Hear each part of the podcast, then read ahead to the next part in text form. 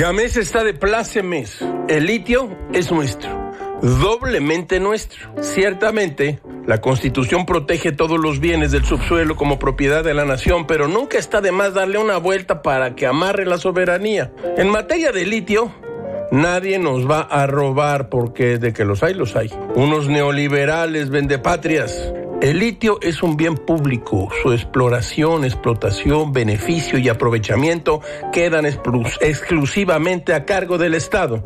Los diputados de Morena han tenido una gran idea. Escúchela usted, que la empresa nacionalizada se llame Amlitio. Agencia Mexicana de Litio. Gil juraría que la idea le pertenece a Mario Delgado Delgadín. Genial. Ahora mal sin bien. ¿Hay en México cantidades importantes de litio? Al parecer no.